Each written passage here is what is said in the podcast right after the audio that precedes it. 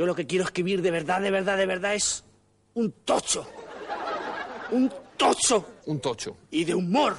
De humor. Un libro tocho de humor. Sí, señor, sí, señor, ahí está. Ahí no lo vamos a, ahí no lo vamos a llevar. Un tocho de humor. De humor, un tocho. Porque un la tocho. gente ya está harta de, de- de desgracias. Un tocho. Y de la Armada Invencible. No quiere reírse. Reírse. Un tocho de humor. Reírse. Así. Y tengo una idea. ¿Cómo de grande? Así. Así. Y tengo una idea, maese Pedro. Así. Así. Bueno. Y tengo una idea, maese Pedro. ¿Cuál? Y tengo una idea. ¿Cuál? Desembuchad, vive Dios. Se trata de la historia de un guipuzcoano. Un guipuzcoano gordo, escolari, que vive en Rentería. No, no, me va usted a perdonar, ¿eh? Usted es el autor. Y además pero- ya tengo el título. No, no, no, perdona, pero me perdonáis a perdonar, pero es que. Es que, o sea. eh, o sea, el pueblo del norte es muy cachondo. Y la novela, la novela empieza. No, perdóname, En perdóname, un don lugar Miguel. de Guipúzcoa Perdón, no. que se llama Rentería. No, don Miguel, don Miguel, don Vive Miguel. un escolari gordo con chapela. No, don Miguel. O sea, habla donde se vende, mm, donde el imperio editorial está aquí, en La Mancha. ¿Por qué no lo pone usted en La Mancha? ¿A usted qué más le da? ¿Qué rentería que La Mancha? Pues ¿por qué no en La Mancha? Ve usted, en un lugar de La Mancha, de cuyo nombre no quiero acordarme, Me gusta. ¿Eh? Me gusta, me gusta. Usted Me haga lo gusta. que quiera, usted es el me gusta. En un lugar de la Mancha de cuyo nombre no quiero acordarme, vivía un guipuzcoano de Rentería. No, no. Me gusta. No, no, don Miguel, don Miguel, don Miguel. Guipuzcoano no, don Miguel. No sé, ponga usted en la mancha, ¿qué más le da? Además, esto, estoy pensando lo del tocho, ¿eh? Esto vamos a tenerlo que editar por fascículo. No, jamás. Sí, por jamás. Sí, señor. Sí, señor, por fascículo. Hay que pensar en el maravedí, amigo. Con el número uno y dos regalamos una espada toledana. En un lugar de...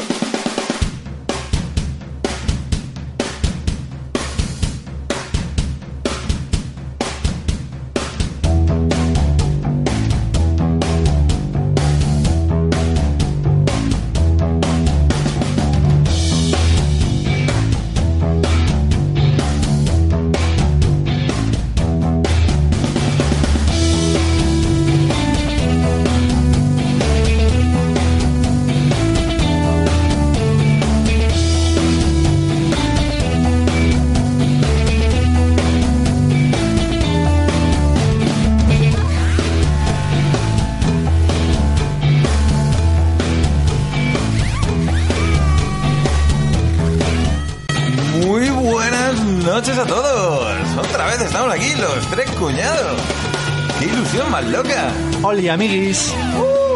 Buenas noches. Sí, porque hoy venimos muy... un poco infantiles, aunque eh, no, no siempre se ha considerado infantil, pero como hoy vamos a hablar de cuentos y su loco mundo, pues sí, hay veces que nos ponemos como muy guay.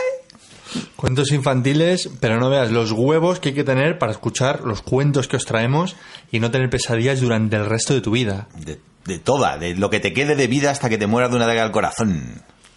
Vamos, no aguantáis ninguno el cuento hasta el final, ya te lo digo yo. Que no los he aguantado yo y he decidido no documentarme más y parar en seco porque no era capaz. Sí, tú además eres apre- especialmente aprensiva. Yo que soy una cagueta.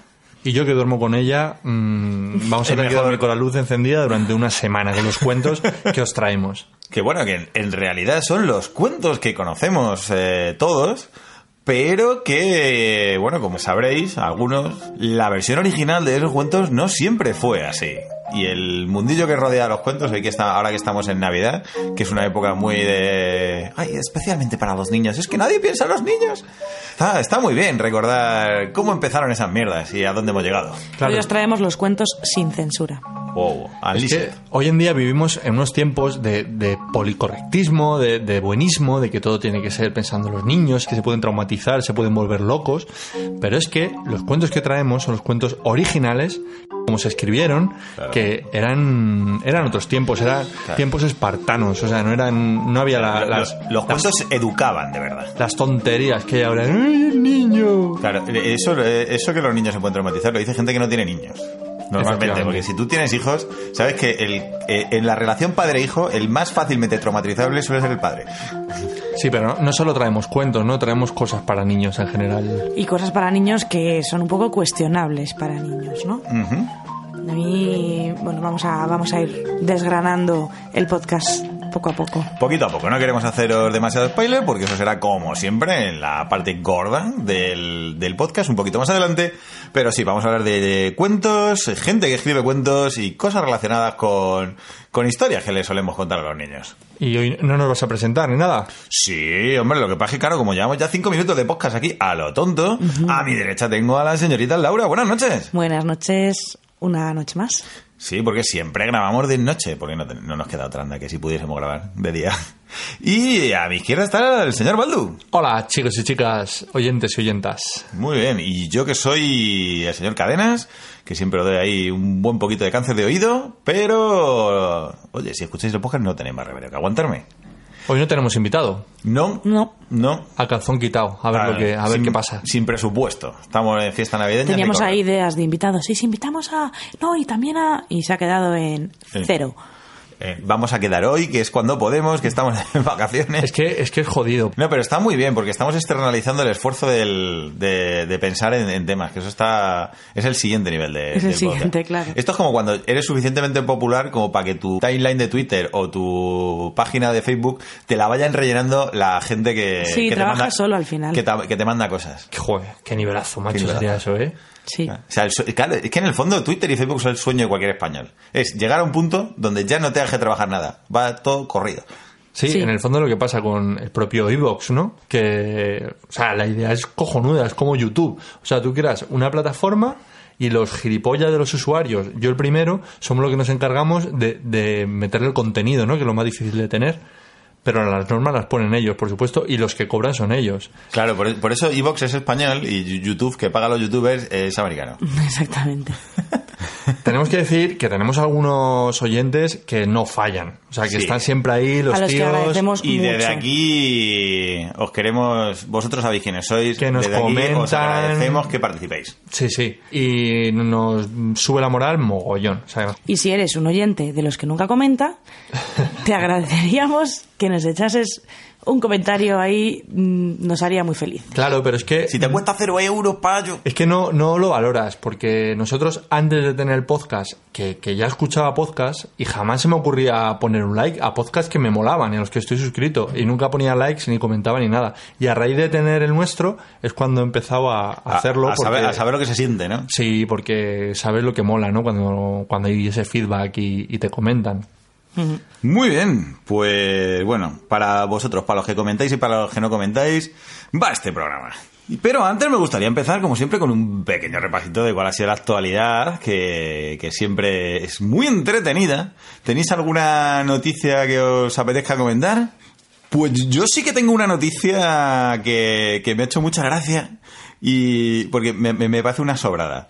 Y es que se están planteando eh, enviar una misión a la Luna para probar, para demostrar que el hombre sí que estuvo allí. Sabéis que hay un montón de polémica con respecto a... Bueno, hay polémica, hay un montón de gilipollas que, que no para... Cuando el río suena... Sí, sí, No me a- hagas decir. Pues hay un montón de gente que todavía no se acaba de creer que el, y el hombre de verdad llegó a la luna y hay un grupo de científicos Cuñaos. alemanes de no, yo creo que son el anticuñado y es por eso por lo que me gusta la noticia. Y es que eh, eh, yo creo que esto es eh, esta misión espacial es un ataque directo a la línea de flotación de las sobremesas cuñadas de Navidad. Es tu cuñado que ya se pone bolinga. ah, basta que diga, qué bonita está la luna. Pa- pues sabes que todo fue un montaje. Te Sí, digo está, que- está deseando... ¿Está deseando soltarlo? Soltarlo. Pues eh, claro, es que como vayan allí, lo demuestren, Se acabó. se jodió el invento. O sea, a mí me parece que están jugando con fuego. Pero esto- Hombre, siempre es quedará- verdad. Sí, a ver. A Pero ver, que no está lo suficientemente demostrado que el hombre estuvo en la luna. Ya, pero sea eso es como lo de que o no. Elvis no está muerto y sigue viviendo en... Siempre ahí hay un pequeño grupo de cuñados. Sí, no, eso soy consciente, pero yo pensaba que cuando una cosa está ya demostrada no hace falta volverla a a, ver, demostrar. la, la gente es capaz de agarrarse a un clavo ardiendo. Y en este tipo de cosas conspiranoicas, muchísimo. Pero gente con dinerito, porque a mí no me da el presupuesto para mandar un cohete a, ver, la luna. en realidad es un, es un grupo de, de científicos alemanes que, de acuerdo también con la NASA y con varias agencias espaciales, van a mandar una misión a la Luna para hacer experimentos y a la que están allí van a mandar un pequeño aparatito para que vaya a la zona de aterrizaje del Apolo y hacer fotos y decir, ¿veis, chavales? o sea, van a aprovechar el viaje, ¿no? Van a aprovechar, sí, a ver, el- la- la- van a hacer el, el aprovechamiento de viaje. Sí que digo yo que también no pasa nada porque mm, 40 años después o no sé cuándo, sí, ¿no? Más o menos, mm, vuelvan a hacer otro viajecito a la Luna, ¿no? Sí. Me refiero que ha, ha habido Ya, viajes entre, entre tiempo, entre medias. Sí, ha habido, ha habido muchos viajes a la luna. La- lo que Tripulados. Cuéntame esto, por favor. Claro, porque no tengo- Sí, mm, Sí, ha habido viajes. Lo que pasa es que fue durante las misiones Apolo. pero de no documentados. Sí, sí. A ver, el famoso es el primero que fue en el año 69. Pero. De Armstrong. De Armstrong. Pero durante una serie de años hubo Muy un gran trompetista. un gran trompetista. Y, y aunque solo tenía un huevo, ganó muchos tours, ¿eh? pues sí, hubo varios viajes. a la- No solo ha habido un viaje tripulado a la luna, ha habido varios. Pero bueno, el caso que, que, que yo creo que es como... mm, los científicos dirán lo que quieran, que tienen sus misiones espaciales, pero a mí esto me parece una idea de una persona de estar hasta la polla de tener que aguantar la gilipollez de su cuñado. De decir, mira, tío, o sea, mm, si hace falta me gasto el presupuesto de un país pequeño, pero yo te callo la puta boca. Y ole sus huevos. Ya que van para allá. Pero eso es como el que va a Valencia y, y para en Albacete para comprar Miguelito de la Roda, ¿no? O sea, jode, y más cuando son encargados, pero bueno, ya que vas, tampoco te cuesta tanto. Pues sí, pues sí, pues esa es una de las noticias que, que más me ha llamado la atención, porque además eso de agarrarse un clavo ardiendo entronca con otra noticia cuñada que también me ha chiflado. Además esta es bastante conocida porque ha tenido bastante repercusión en España. Hay un grupo que estaba viendo una conspiración, se estaba manipulando el clima para eh, evitar la lluvia y justo el día que se habían quedado para reunir Lo de los aviones, ¿no? Esto que Sí, tiran lo del chemtrail y todo eso. El día que habían quedado para Protestar. para protestar, va y llueve torrencialmente. Pero lejos de amilanarse, el mensaje oficial del departamento fue es que estos cabrones que controlan el clima no se les ha ocurrido otra cosa que montar una riada el día que nosotros 50 señores aburridos nos juntamos. Me imagino los de la cabeza de, de la manifestación, ahí montando eslogans ahí en tiempo récord. De, ¡Hostia, que está lloviendo! Sí.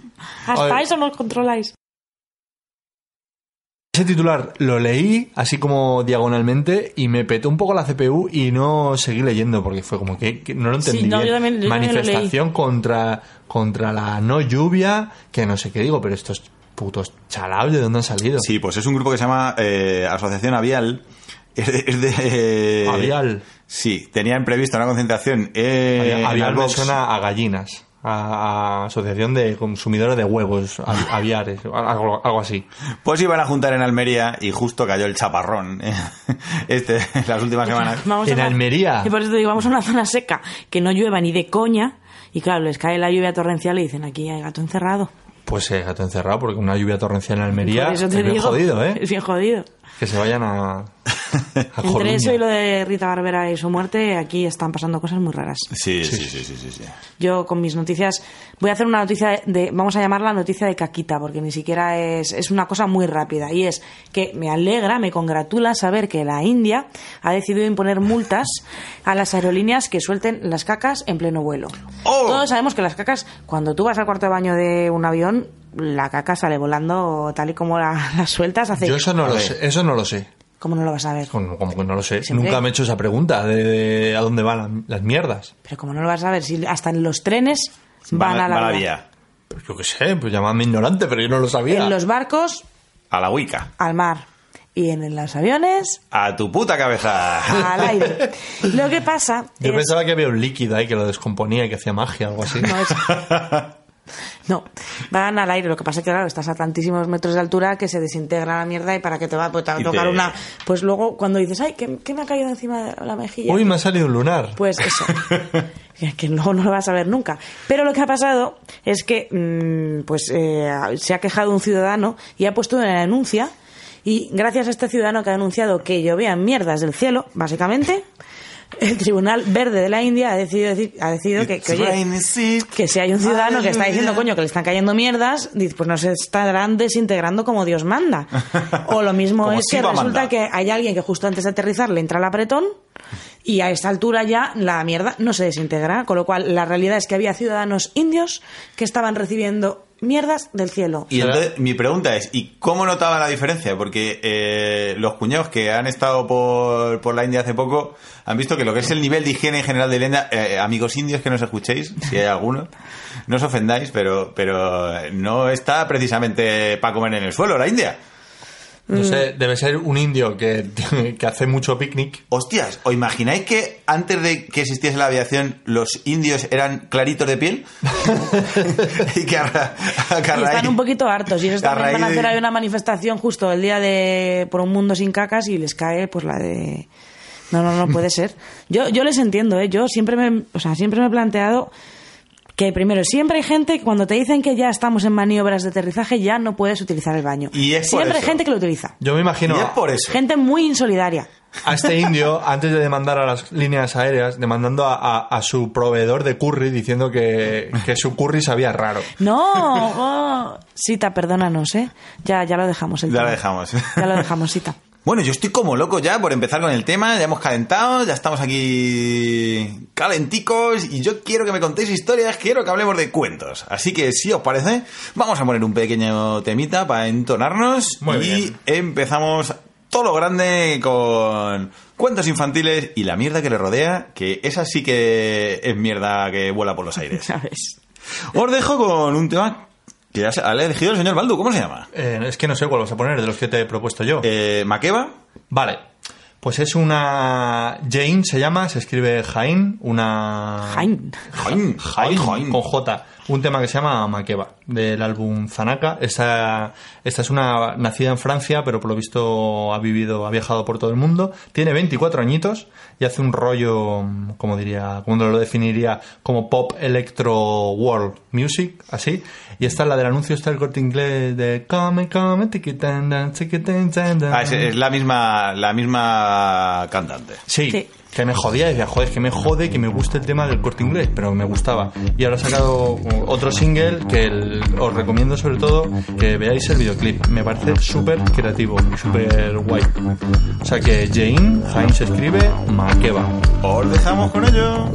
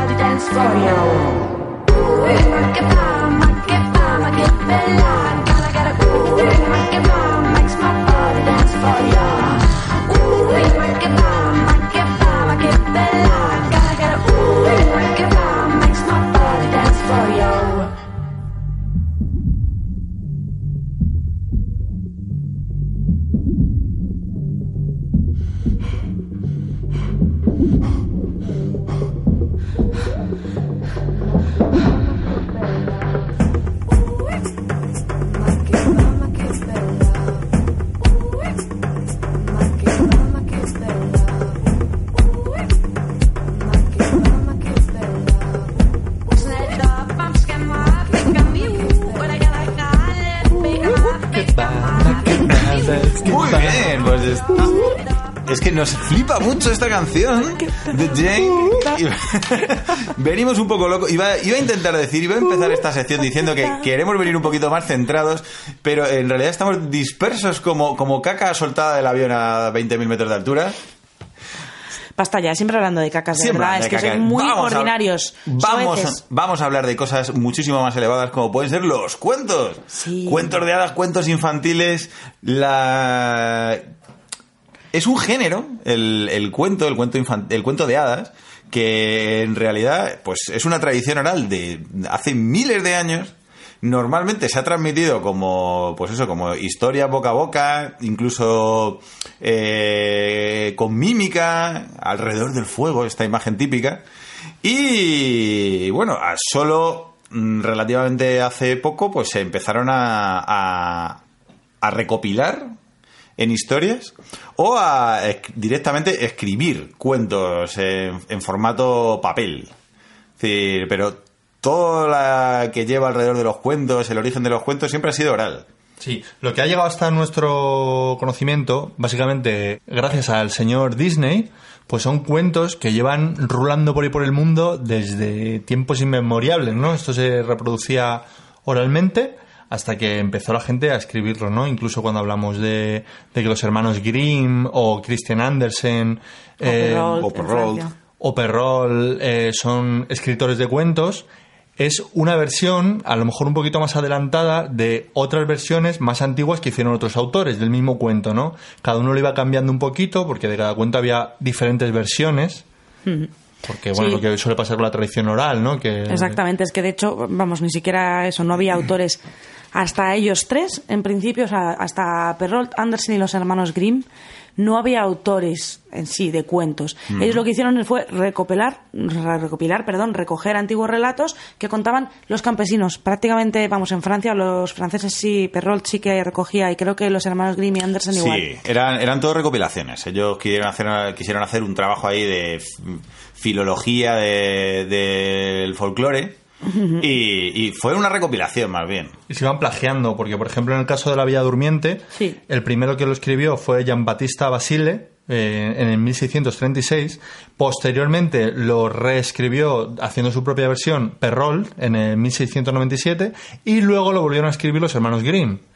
Para más tarde la versión que todos conocemos que la de Disney, ¿no? O sea que todo esto ha sido un proceso de constante cambio. Sí, co- como dicen en Sudamérica, en vez de copyright era el right to copy, Right to copy, qué bueno. que lo dicen mucho ahí. Pues, pues sí, pues es muy loco todo el tema de los cuentos porque en realidad en cuanto es, son seres libres y seres vivos que van mutando. De hecho, casi todos son arquetipos y cosas que han ido evolucionando. ¿Y qué quería decir, Laura? Que, es que estamos, como todavía estamos en la fase los tres cuñados nos ponemos educativos, No, lo que quería decir es que yo creo que tenemos como mm, dos partes ¿no? de los cuentos. Tenemos por una parte los cuentos que nosotros conocemos, eh, mm, eh, que los conocemos de una manera que ha sido totalmente edulcorada, y vamos a ver unos cuantos ejemplos, y por otra parte cuentos que, que ya nosotros de niños eh, recibíamos o leímos sin ser edulcorados, como algún ejemplo, un par de ejemplos que vamos a ver, que creo que hoy en día, los niños de hoy en día no los leen. Vamos, yo le digo dentro de unos años a nuestro sobrino o a niños de hoy, yo creo que no leen La Niña de los Fósforos. O sea, Peor, ven al Rubius en YouTube. sí, no, pero esos son un poquito mayorcitos. O sea, No, no, no te creas. Bueno, sí, más o menos. Bueno. Lo que quiero decir es que, que, que por una parte, por una parte nos los han edulcorado un montón, los típicos, la Bella Durmiente, Caperucita y todos los que vamos a ver ahora, y por otra parte luego había otros que yo recuerdo en mi infancia leer y decir, pero qué mierdas es esto, o sea, Barba Azul, ¿por qué me dais, es- por qué me dan este libro mis padres? Pues y, y ahí no, yo recuerdo que no estaba edulcorado, a lo mejor no explicaba la crueldad con la que se Eh, las perdón. sus mujeres. Cuéntalo, el cuento de Barba Azul que nos tienes en Ascuas.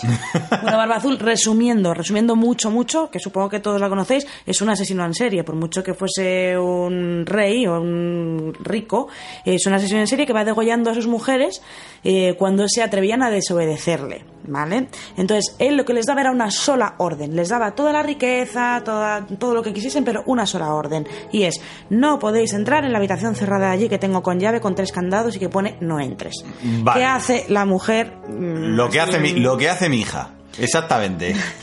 Tú le dices que todo menos eso, pues y eso Lo único que quiere.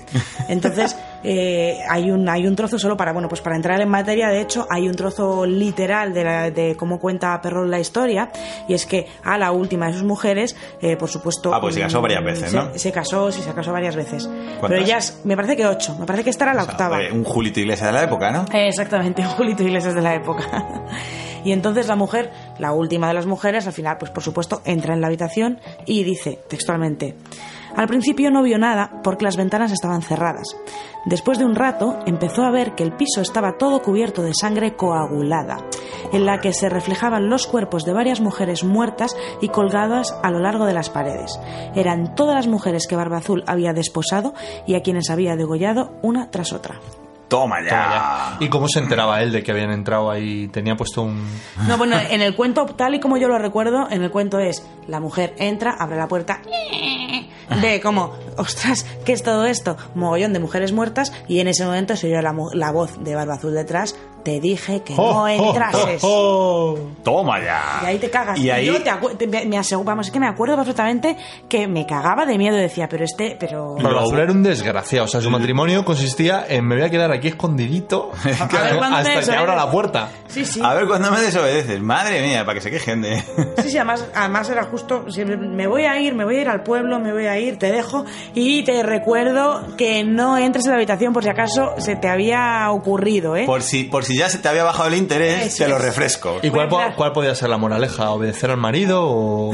No sé, pregunto. Y es verdad que todas tenían moraleja y yo no me acuerdo de la moraleja. Hombre, la, la moraleja es no entres... eh, eh, La curiosidad mata al gato. La es curiosidad mata la al gato. moraleja. Claro, pero mo- hubiese molado que hubiese abierto la puerta y, y hubiese sido un ponier de estos, un fan de los pequeños ponis. o algo de eso, es como, oh my god. O, o travesti. Claro, porque yo en la época en la que se escribió el cuento, pues Eso no- molaría muchísimo. O el cuarto de las pajas de Barba Azul. Abría la puerta y le pillaban ahí. sí, que tiene, que tiene las waifus allí puestas por las paredes. pues te voy a tener que matar. O sea, qué bo- menudo bochorno. Que no, claro, porque yo me imagino que en la época en la que se escribió el cuento Hostia, qué era- bochorno. estaba mucho mejor visto matar siete mujeres que, que te pillase pajeándote ahí con, con un personaje de Final Fantasy XV. Totalmente. Sí, yo creo que la moraleja era eso, era la curiosidad mata al gato. Y, y así se termina. Bueno, y como estas, pues eh, Pero- otras muchísimas. Claro, pero estoy. Sí, ahora veremos más ejemplos de, de eso que has contado, pero eh, me ha venido a la cabeza, eh, ya que hemos empezado un poco poniéndonos cultivados, el, el primer cuento que se tiene registro escrito es un cuento egipcio del año 1300 a.C. que se llama Historia de dos hermanos. Y, me ha hecho gracia porque, en el fondo, eh, el arquetipo de mujer no ha cambiado en toda la historia. Porque yo siempre me he quejado que en las series actuales de televisión, el 90% de los personajes femeninos, su papel es eh, ser o, o unas liantas o unas malmetes. Pero son mm, un poco bichos todos los personajes femeninos de las series. Y me estoy dando cuenta de que ese, ese papel no ha cambiado a lo largo de la historia. En los cuentos mm, está claro, vamos a ver a lo largo del podcast que no, que no ha cambiado. Que no ha cambiado, porque eh, no te metas ahí. Pues toma, lo primero que quiero. Y ahora os voy a, os voy a hacer contar resumido el cuento de. eh, el primer cuento que se tiene registro, la historia de dos hermanos, egipcio de, del año 1300 a.C. Eh, eran dos hermanos, ¿vale? Ampu y Bata, que vivían como padre e hijo. El mayor cuidaba del pequeño y vivían en, en rollo padre e hijo. Un día, el primero, el mayor, emprende un viaje y la mujer de este aprovecha que no pierde un segundo, aprovecha que se ha pirado para intentar seducir a su cuñado. A su cuñado Bata, quien se niega. Lianta. Rechazada y jodida, la mujer a la que vuelve el marido le empieza a decir que, eh, que el, el- el cuñado, que el, el hermano de su marido, el que no ha dejado de acosarla y que la ha estado intentando violar y no sé qué, no sé cuántos, por sentirse rechazada, qué mala. Por despecho. Por despecho, qué mala pécora. Pues enfadado, Ampu decide matar a su hermano pequeño, quien no tiene más remedio que huir para sobrevivir. Eh, a un dios que es eh, Ra crea un río entre ambos lleno de cocodrilos para que Ambu no pueda cruzarlo y, y que se salve. Y desde la orilla, Bata le cuenta la verdad a su hermano y como prueba de veracidad se corta el pene. En plan, y para que veas que, que yo no tenía ninguna intención, esto que tengo aquí colgando me lo corto porque no lo La, quiero. la típica prueba de veracidad que toda, todo hermano despechado te pediría. Claro. Arrepentido, Ambu vuelve a casa mata a su esposa y mientras su hermano Bata permanece en un oasis de cedros Pero sin pene. sin pene O sea, hasta para, ahí. para los egipcios, si tú te cortas el pene, Sí, sí. O te, sea- te dan un, un oasis de cedros. A lo que, esperando allí en el oasis de cedros, el eh, otro dios, que no voy a decir el nombre, crea una mujer para él, en plan, que ¿para qué la quieres si ya te has cortado el pene? Y el corazón de esta mujer lo esconde detrás de uno de esos cedros, porque no te lo voy a poner tan fácil, ¿no? Joder. El faraón, que no se sabe por qué pasaba por ahí, de repente descubre el hecho y dice, coño, una mujer creada por un dios, esta me mola. Decide raptar a la mujer y cortar el albor. Y se muere. Y Bata, del de la penaza que le da, se muere. A, a esto, por fin puede encontrar, cruzar el río, llega a ver a su hermano y, oh my god, está muerto. ¿Quién ha sido el hijo de puta? Pues decide de intentar buscar. Bueno, no os voy a contar todo el cuento, pero al final eh, acaban eh, quedándose embarazados de los dioses por medio de astillas. Se pero embarazado quién? A los, a los egipcios también se les lleva de las manos. Sí, sí, sí, sí, sí. Joder. Claro, eh, y decide encontrar el corazón de la mujer, este que os he contado al principio, que esconde en un árbol un dios. Eh, una vez lo encuentra y al cabo de los años, eh, en una piña que planta con el corazón de la mujer, crece, se planta, Bata resucita, sale de la piña y Bata resucita y clama venganza. Transform- se transforma en toro, porque es un jodido transformer. Pero no puedo más. Sí. Y con ayuda de su hermano van al palacio, se cargan al, al, al faraón, A Pikachu. se cargan a la mujer del faraón, que pasaba por ahí, que también era un poco, un poco zorrón, un poco llanta. Y en, este- en toda esta parafernalia, dos gotas de sangre caen al suelo y de ellas crecen dos grandes perseas. Una que la mujer ordena cortar, la mujer del faraón antes de morir la ordena cortar. ¿Pero ¿Qué mierda es esta, Cade? Que sí, que sí. Una, Hace una peli de, del cine cutre. que sí, que de- sí. Una astilla le entra en la boca a la mujer y queda embarazada, dando a luz a una reencarnación de Bata que es reconocido como heredero al trono. Esto Madre mía. que os he contado de mujeres liantas y dioses que preñan sin polla, Qué sencillez. que es, esto es el primer cuento de hadas que se oficialmente reconocido como tal del que se tiene constancia. Pero qué hadas. Hombre, porque se supone que hay como seres poderosos que, que meten magia en la historia, que es uno de los conceptos que, que Yo aquí tienen. lo que veo es a un hermano pupas que sin comerlo ni beberlo le caen hostias y no ve ni por dónde. O sea, él no ha querido seducir a la mujer y la mujer le quiere seducir. Yo me perdí la, otra- parte de que se corta la picha.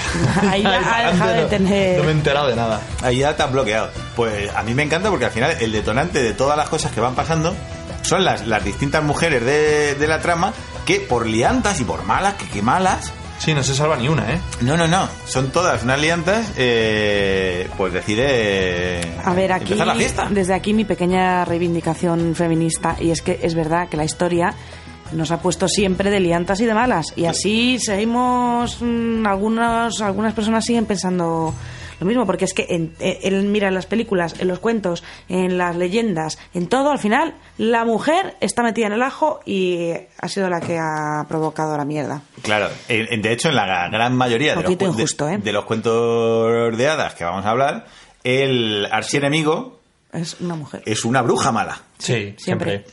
Una, se- señora fea que no folla lo No, suficiente. que, que- que es real, o sea, que seamos conscientes de que esto... Sí, pero también- muchas veces los héroes, casi siempre masculinos, hacen cositas malas que pasan como muy inadvertidas, ¿no? Porque como lo hacen en plan muy heroico, si queréis os, os resumo un poquito el, el cuento de, de la Bella Durmiente, que también Vale, es- vamos a pasar a la sección de cuentos versión original. Venga. El, eh, el director Cuts de los cuentos. que no se llamaba la la Bella Durmiente, ¿Cómo se titulaba? se llamaba Talía, Sol y Luna. Talía era el nombre de la Bella Durmiente y Sol y Luna de sus hijos. ¿Ah, que tuvo hijos? Sí, Chan, se quedó embarazada. chan. ¿Y ¿Dónde se llamaba Talía? ¡Qué guay! Oh, eh, eh, eh, eh, eh, eh. Ponlo de. Pon un poquito de Talía en post por debajo. Muy bien, resulta que Talía no resucitó cuando el príncipe le dio un dulce beso. ¡Ay, no! No. Cuando el príncipe se la encontró dormida, lo que se le ocurrió fue mm, violarla. Pero, Tan tranquilamente. Violarla Vale, y pirarse. Entonces resulta que Muy ella, bien. ella queda Todo un gentleman. Se queda embarazada, da a luz misteriosamente porque estaba muerta, pero bueno, en un momento Bueno, estaba de parranda, estaba dormidita, que por eso se llama la Bella Durmiente, ¿no? Sí, resulta que la mujer del- de este príncipe descubre el afer del príncipe con, Con, con, con con un- Talía y que tenía dos hijos gemelos y decide cocinar a los dos hijos, dársela dárselo de comer al príncipe y quemar a Talía en la, en la hoguera. Muy bien. Madre mía. El detalle que no se nos puede escapar es que los dos niños nacen y se crían estando Talía dormida. Sí. Que luego nos quejamos ahora aquí lo- los padres corajes de lo que cuesta criar un hijo. Pero si se crían solos. Se crían solos. Una, una mujer dormida lo puede hacer Sí, perfectamente. la- la- eh, a los niños los crían las hadas, por lo visto. Sí, bueno, y que esto es importante en la trama del- de la versión original del cuento, y es que eh, de Talía se queda dormida porque tiene una astilla envenenada que se le clava en el dedo. Y los niños, en un momento determinado, normalmente subían a mamar a, la- a las tetas de Talía, pero que, que en esta versión no tiene silicona como en la musical más actual. Sí, y, eh, pero en una de estas se equivocan y uno de los niños, en vez de mamarle de la teta, le mama de un dedo y ¡oh! Absorbe la, La astilla la maldita. astilla maldita y entonces mm, revive, Talía vuelve a la vida. Claro. Pues hay varias versiones, ¿no? Hasta que lo escribe un italiano que es el en 1600 y pico, que es el que la. El que la 1634 y el italiano en cuestión se llama Gian Battista. Ay, Gian Battista. Ay, joder, lo diré bien. Gian Battista Basile. Vale, pues hay varias versiones. La versión, bueno, hay muchas, ¿no? La de Batista es en la que se le la mujer malvada, otra vez la mujer es la mala de la película, la mujer del príncipe, malvada es la que urde todo este rollo de asesinar con mucha violencia un poco innecesaria para mi gusto. Me, me- me encanta también el detalle eh, machista. La mala es la tía. Y, pero sin embargo, el que ha ido y ha violado ha sido el príncipe. Sí, sí. Es más, el príncipe la quiere mucho porque simplemente solo la ha violado, pero después, por ejemplo... No, no, en esta historia, o sea, No hay quiere. violación, hay necrofilia. hay, de hecho, en la historia original, el, eh, todo esto se descubre porque el príncipe en un momento dado vuelve otra vez a violarla. A saber, claro, vuelve otra vez a verla, a saber con qué intenciones. Porque se eh, acuerda y dice, pues. ¡Anda! Me estoy acordando del gusto que estaba yo. sí. Este barrio, me- este barrio me va sonando. Y se vuelve otra vez a, a volverla a violar, básicamente. Y ahí es cuando descubre que tiene dos hijos y toda la Exactamente. historia. Y dice, ah, me los llevo para casa. ¡Ah! Su- O sea, Bueno, y a todo esto, Que Disney. A todo esto la reina o la madrastra, que según las versiones, en unas es la mujer del príncipe, en otras es la reina, la madre del príncipe, que nunca le gustó Aurora o Talía en este caso. eh, en la versión, en una de las versiones, realmente la reina lo que quiere es comerse a sus hijos y a Aurora. Entonces le pide al cazador, igual que en la Cenicienta, le pide al cazador que cocine sus cuerpos. Y sobre todo, pero quiere que le traiga, quiere quiere que les cocine, en plan, hazme un estofado con los nietos. Y luego, lo que viene siendo Aurora, que es muy guapa, me vas a traer sus pulmones y su hígado. Porque esos los quiero, me los quiero zampar yo, que creo que para el cutis me van a, me van a venir divinos. Toma ya canibalismo. ¿Qué, Canibalismo. Y ¿Qué el, diría Chicote de todo esto? y el cazador que le da pena y tal, les encierra en una habitación, Claro, les esconde. Veremos muchos paralelismos a lo largo del programa de, de diferentes cuentos que hay cosas que, que cuentan parecidas. Sí. ¿Vale? Porque siempre ha habido como muchas versiones de los diferentes cuentos y se han mezclado unas con otras. Pero sí, sí, o sea, esta, la versión original de, de La Bella Durmiente es así de, de alegre con Y cosas tan chachis como eso, como violaciones, necrofilia, mm, Canibalismo. canibalismo y... Bueno, es que en general, eh, o sea, para todo lo que son los cuentos, que realmente se habían refinado, como ya hemos contado, pues para amoldarse a las necesidades o a los gustos de los reyes, porque casi todas estas tradiciones orales, eh, lo que, lo que por, por lo que se convierten en cuentos es porque los reyes de los diferentes reinos, el rey francés, en el caso de Perrol, por ejemplo, que era Luis XIV, lo que quería era escuchar con sus súbditos y con su gente guay de la jet set, quería escuchar historias, entonces quería historias refinadas, ¿no?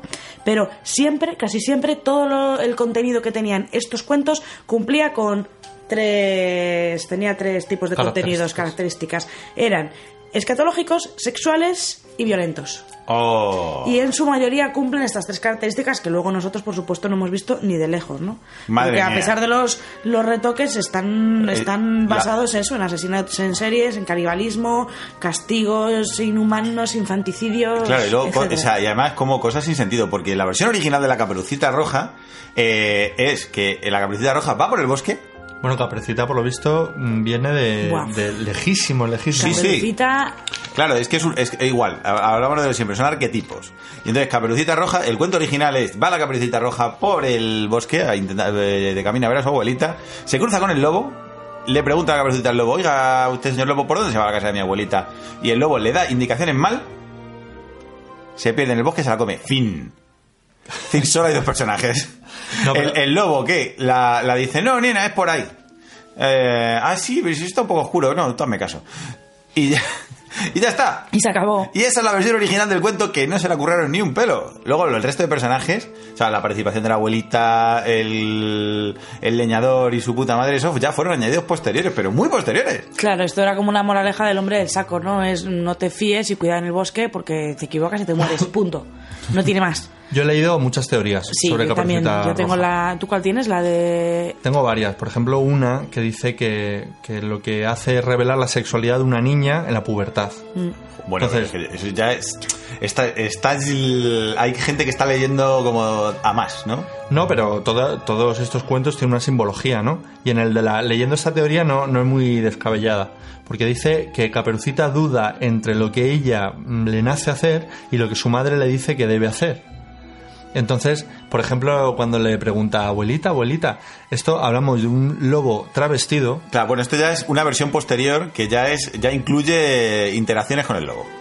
Y es bastante mm, evidente, ¿no? Tú ves un lobo travestido, o sea, se le, se le nota que es un lobo y le preguntas, uy, ¿qué boca va tan grande tienes? Y dices, para comerte mejor, uy, ¿qué nariz más grande tienes? Todo este rollo, ¿no? Claro. Entonces, Hombre, entiendo que, claro, que eh, sí que está la simbología sexual, porque la siguiente pregunta es: ¡Oh, qué polla tan grande tienes! claro, hablan de narcisismo, ¿no? De, de que a Caperucita lo que le gusta es ser seducida. Y al final el resultado es un poco grotesco, ¿no? Es como, como una sueca seduciendo a pajares a esteso, ¿no? Porque es como... ¡Oh! ¿Qué, qué manos tan grandes tiene? ¿No? Pro. Sí. Yo lo que leí de las versiones que he encontrado es que las versiones anteriores a 1700, Perrol, por ejemplo, que es donde es el escritor que en el que me he basado yo en mi, en mi búsqueda, es de hasta 1700, ¿no? Murió en 1703. Todas las versiones anteriores a 1700, Caperucita es, tiene una historia en la que el lobo la engaña y sobre todo tiene mogollón de historia de canibalismo. Caperucita se llega a beber la sangre de la abuela, se come trozos de su carne, engañada por el lobo. ¿vale? O sea, es una cosa súper chunga. Y Perro lo que hace es elimina el canibalismo, pero mantiene las connotaciones sexuales de la historia que tú también cuentas y que también, y que también Perro las mantiene. Porque el zorreíto lo que importa. Caperucita Roja se desviste y se mete en la cama y allí se sorprende mucho de ver cómo resultaba ser su abuela sin ropa.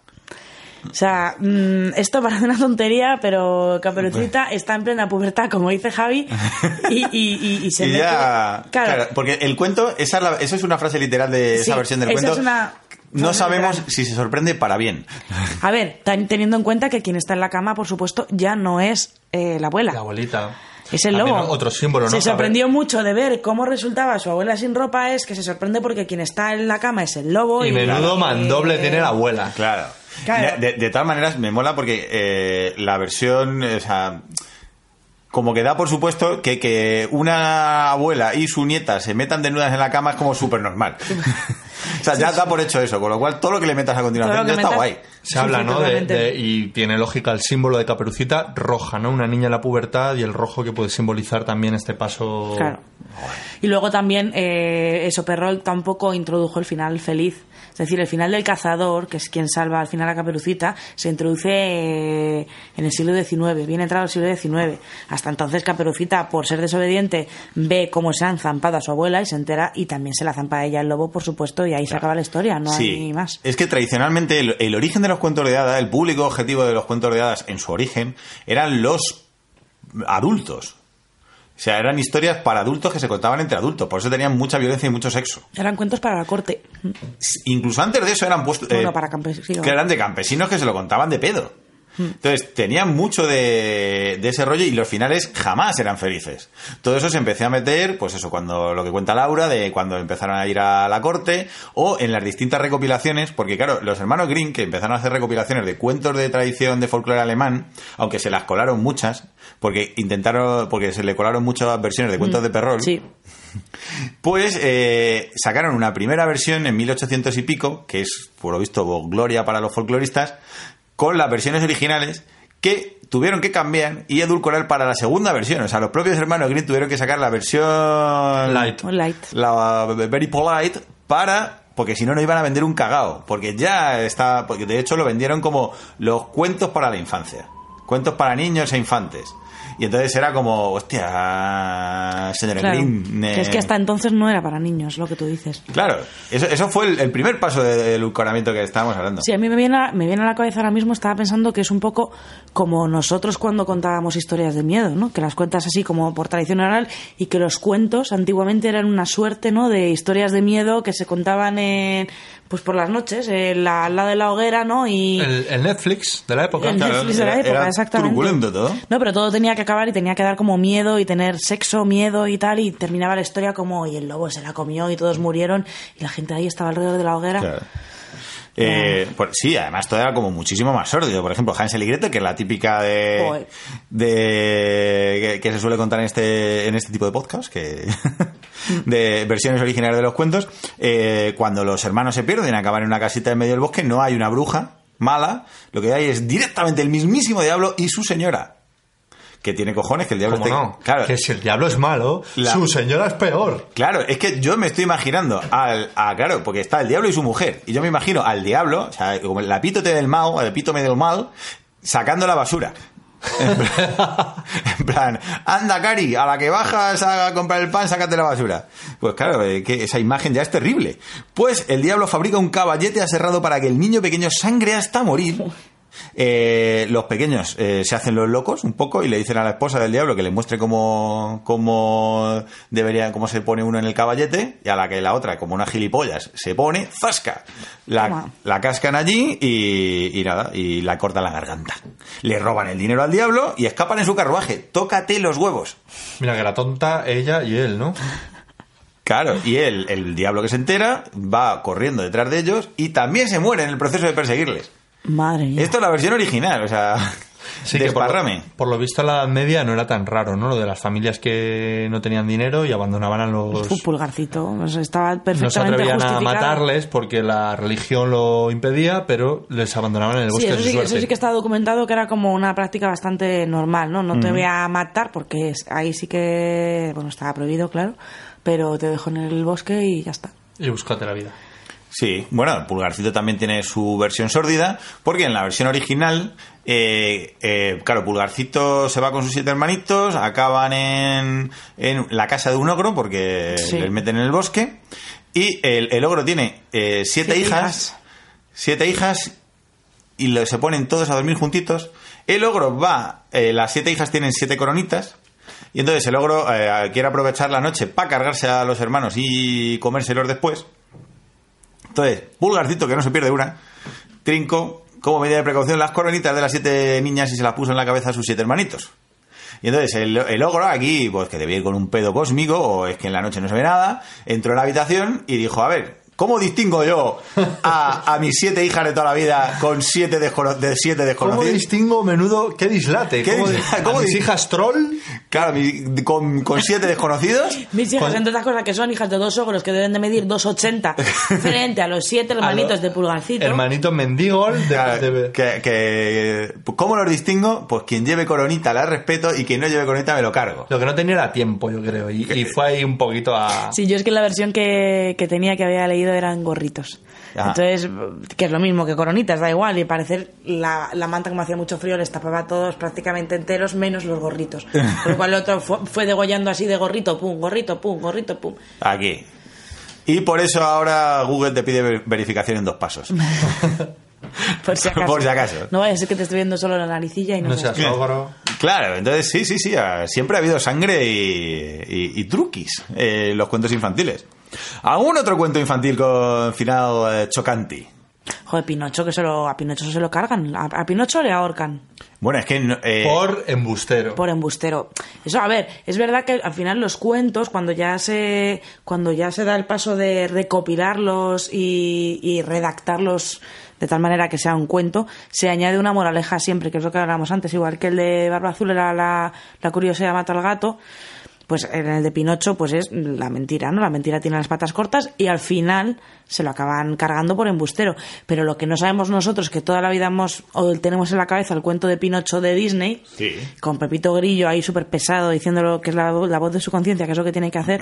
A mí me ha sorprendido un montón leer que Pinocho en un momento dado está hasta los huevos ya de Pepito Grillo y coge y aprovechando que está en la pared le mete un martillazo y le deja aplastaico lo- al pobre Pepito Grillo en la pared, así Toma. se lo carga. Ay. Se acabó. ¿Qué pasa? A partir de aquí Pinocho cae en picado. Se queda sin, con, con sin voz, conciencia sin voz de la de conciencia. la conciencia y su vida se vuelve en el gran cifauto. Claro, o sea, dice esto, yo aquí hago lo que me dé la gana, todo A mentira. tomar por culo. Y empiezo a vivir la fiesta. Y entonces se echó a perder, Claro. se echó a perder y acabó. Claro, pues, eso es como, como, como cualquier concursante de Gran Hermano, que sale de Gran Hermano, ya no está el súper, ahí para... ya, ya no tengo, ya no, ya no tengo referente, ya no tengo. Claro, O, un hermano mayor, ¿no? Sí. Y, y- y imagínate, nos ha dado el caso, podría haber molado, ¿no? No quiero dar malas ideas. que El Pedro Aguao este y de repente martillazo a tomar por culo. Ya. Y ya te dedicas a hacer el mal. Y tal. Exactamente, se acabó. Tonterías las justas. Acabó, ah, pues, acabó ahorcado por un zorro y un gato, Pinocho. Sí, sí, sí, sí, sí. Bueno, es que hay muchas versiones Bueno, que claro, se fueron sí, modificando y, y- pero sí, con todo tipo de perrerías, el, el Pinocho arrancando eh, patas de gato de, a mordiscos. Eh. Pinocho en un pieza. Pinocho, Pinocho no era. empieza. Pero ya no solo Pinocho, sino el concepto del cuento eh, Es muy cruel. sórdido. Os voy a leer un pequeño pasaje en el que, eh, que si yo esto lo hubiese leído de pequeño en la versión de Pinocho, yo no, yo a día de hoy seguiría teniendo pesadillas. No sé si quiero oírlo, ¿eh, Cade? ¿Sí? ¿Lo, lo leo? Léelo. Dame la manita, Javi. Bueno, pues eh, en uno de los episodios, Pinocho está siendo perseguido por unos asesinos cuando de pronto ve entre los árboles una casita blanca como la nieve. Después de una desesperada carrera de casi dos horas, llegó jadeando a la puerta de, casita, de la casita y llamó. No contestó nadie. Volvió a llamar con violencia, pues oía acercarse el rumor de los pasos y la afanosa respiración de sus perseguidores. Le estoy poniendo entusiasmo, ¿eh? El mismo silencio. Advirtiendo que al llamar no servía de nada, empezó en su desesperación a dar patadas y cabezazos a la puerta. Entonces se asomó a la ventana una hermosa joven de cabellos azules y rostro blanco, como una figura de cera. Con los ojos cerrados y las manos cruzadas sobre el pecho. Cabellos azules, era una emo. Era una- la cual, sin mover los labios, dijo con una vocecita que parecía llegar del otro mundo. "Mm, En esta casa no hay nadie, están todos muertos. ¡Ábreme tú, por lo menos! gritó Pinocho, llorando y suplicando. Yo también estoy muerta. ¿Muerta? ¿Y entonces qué haces en la ventana? Espero el ataúd que venga a llevarme. No me jodas tú que yo con qui- siete años yo leo este cuento y no duermo ya para el resto de mi vida. No duermo yo, ya te digo, con 35. O sea, el concepto del cuento infantil está un poco distorsionado. Joder, de pequeño con el coco y de mayor con la coca. Yo cuando duermo. Pues este pequeño pasaje eh, a mí me dejó, cuando investigando por el programa, cuando lo leí, me quedé traspuesto. Además que es muy gratuito, ¿no? Porque no... No pasa nada, ¿no? No aporta nada la historia. No. Oye, y la versión original también, o sea, la versión original sí que se mantiene, que era un pobre hombre, que estaba Gepetto ahí, que quería tener hijos y no podía y le No, la, la de primera, madera. la primera versión no Por lo es- menos que no me dé tanta pena, ¿no? Que encima tienes un padre que tiene 70 años cuando te tiene, con todo lo que te ha deseado para que acabes siendo el pieza que eres, Pinocho, que ya te vale. Pero no me extraña. No. Suele pasar de los padres así. Por eso digo, tan pero me da mucha pena Gepetto, ¿no? En esto- Claro, No no, tienen en, paciencia la, para versi- en la encarrilarle. versión original, eh, Gepetto no lo construye aposta para... O sea, no lo construye con cariño. Es un es, un man- es una marioneta que por, por eh, exigencias del guion de repente cobra vida, pero no... Es un poco Westworld, ¿no? Sí. Este cuento. Sí, sí, también hay sin sentidos. Sí. Si es por eso, sí. Claro, algún otro. Tenemos un, hay un millón de cuentos con, con historias sórdidas detrás. Sí, ¿Hay alguno ah, que os haya llamado.? Laur- Laurita está espe- especialmente traumatizada con el de la cerillera. Porque ese se lo contaron a ella No tal me lo cual es. contaron, lo leí yo. Es que además me acuerdo perfectamente la edición. Me gustaría ir a casa de mis padres a buscar los libros, a ver si estuviese ese cuento y mantenerlos, porque yo tengo el recuerdo, además con estos típicos, típicos dibujos antiguos, ¿no? De, de los cuentos, así con estas, esta niña sonrosadita, con una nariz respingona. De así. mal rollete, así. No, al revés, es que ahora mismo debe ser porque lo hago la transferencia mucho con, con- con nuestra hija, ¿no? Pero con esa, esa carita así como sonrosada y muy mona, y la niña, la historia de la cerillera, de la vendedora de fósforos, me parece súper trágica. Y encima es una historia de Navidad, y es uno de los cuentos que más se cuentan en estas fechas. ¿Por qué? Porque también tiene una moraleja que es que, bueno, no Que sé. si, no eres sé pobre, que si eres pobre te jodes. que si eres pobre te jodes, Pero igual cuéntala que es cortita y mola. Eh, bueno, la vendedora de fósforos es de Andersen. ¿vale? Y hay que saber que Andersen. ¿Es original o no? Sí. ¿O me sí. equivoco? La vendedora de fósforos es original de Andersen, sí. Y hay que saber que Andersen, aparte de que había tenido una infancia de mierda, creo que le habían pegado, le habían, bueno, había tenido una infancia de mierda, era súper alcohólico. Entonces, a ver, Para compensar. las cositas que escribía, pues no eran la alegría de la huerta, no nos vamos a engañar. Es decir, estaba el hombrecito de, de plomo, este, el soldadito de plomo, Que también estaban las zapatillas de ballet, esta también de la niña que también no puede parar de bailar y también tiene tela, tiene tela, ¿eh? La del Principito, este, la golondrina también. que- Era- Ay, qué ojo. Que son todos finales muy mal rollistas. Sí, Qué pero chungueza, hasta, ¿eh? hasta las versiones actuales son mal rollistas. Claro, es, ahí, ahí, es a lo- ahí es a donde voy, que ya aquí no necesi- ni siquiera son versiones edulcoradas, es que yo de pequeña he leído el- la historia de la vendedora de fósforos, que es una niña pobre que va descalza en pleno diciembre, el 24 de diciembre, con la calle nevada, todo el mundo pasa de ella. En Copenhague, En Copenhague, que no hace calor. Ella pide por favor una ayuda para comer, tiene mucho frío, nadie le compra un fósforo, nadie le suelta una maldita rupia. Eso, estamos en Copenhague, da igual que nadie le suelta un florín, Un maravedí, maravedí. Un escudo, pero vaya. un escudo. Eh, da igual, o sea, he dicho una rupia por decir, ¿eh? ya sé que las rupias Bueno, es que son a- más de países a- más cálidos. A, a Laura no hay cosa que más le joda en la vida que no dar información exacta y Sí, verídica. de quedar como ignorante. Ya, hoy lo estoy haciendo fatal encima, pero bueno, no. Y no, no lo pienso cortar. Ya. No pasa nada. Lo asumiré. Lo asumiré. Está bien. Entonces, eh, bueno, pues ella va pidiendo dinero y vendiendo fósforos y nadie le hace ni puñetero caso. Y eh, durante lo que viene siendo su camino, pues va apoyándose en, en las ventanas de las casas y va viendo a todas las familias celebrando la Navidad, comiendo comiendo pavo, abrazándose, todos esos niños de su edad. Es que me da muchísima pena solo de contarlo. mm, Ah, y la niña ahí asomadita a la ventana y y la niña "Oh". asomada a la ventana viendo a niños de su edad abrazados a sus padres y ella es huérfana. No, tiene nadie. la última persona que le cuidaba era su abuela, que también murió. Y bueno, básicamente es la historia de un poco ver cómo esa niña desea estar en un sitio caliente y al final, pues en un portal, en un soportal, tiene muchísimo frío y, dice- piensa, ¿qué hago? si se enciende una cerilla para calentarme un poco y al mismo tiempo tiene que valorar que si enciende una cerilla es un fósforo que pierde y no va a ganar dinero, pero no puede más si enciende una cerilla. Y durante ese leve instante siente el calorcito de la cerilla La, la- la esperanza. y ve la esperanza y se, se siente muy bien y dice, venga, y si enciendo otra, y entonces va encendiendo cerillitas y cada cerilla que enciende pues recuerda pues a su abuela, a los pocos recuerdos que tiene de su madre, pues recuerda esos pocos momentos. La, la historia no sé muy bien cómo termina, o sea, no sé cómo sigue, sé que termina con que la mañana siguiente aparece la niña muerta, rodeada de cerillitas, que ha estado ella, se ha muerto de frío, y aparece en el soportal, ahí tirada, y así se acaba el cuento y se quedan tan a gusto. Y tú con tus ocho años quieres se, ha- se ha morir. convertido en una estrella. Vamos, eh, sí. O sea, ella piensa que cuando. Porque creo que al final decide encender varias a la vez. Como para calentarse más o algo así. Y entonces en ese hace un momento ve una luz, ve una luz como súper fuerte y ve a su, a su abuela que la abraza y su madre que la abraza y tal. Y lo que pasa es que la ha diñado, o sea.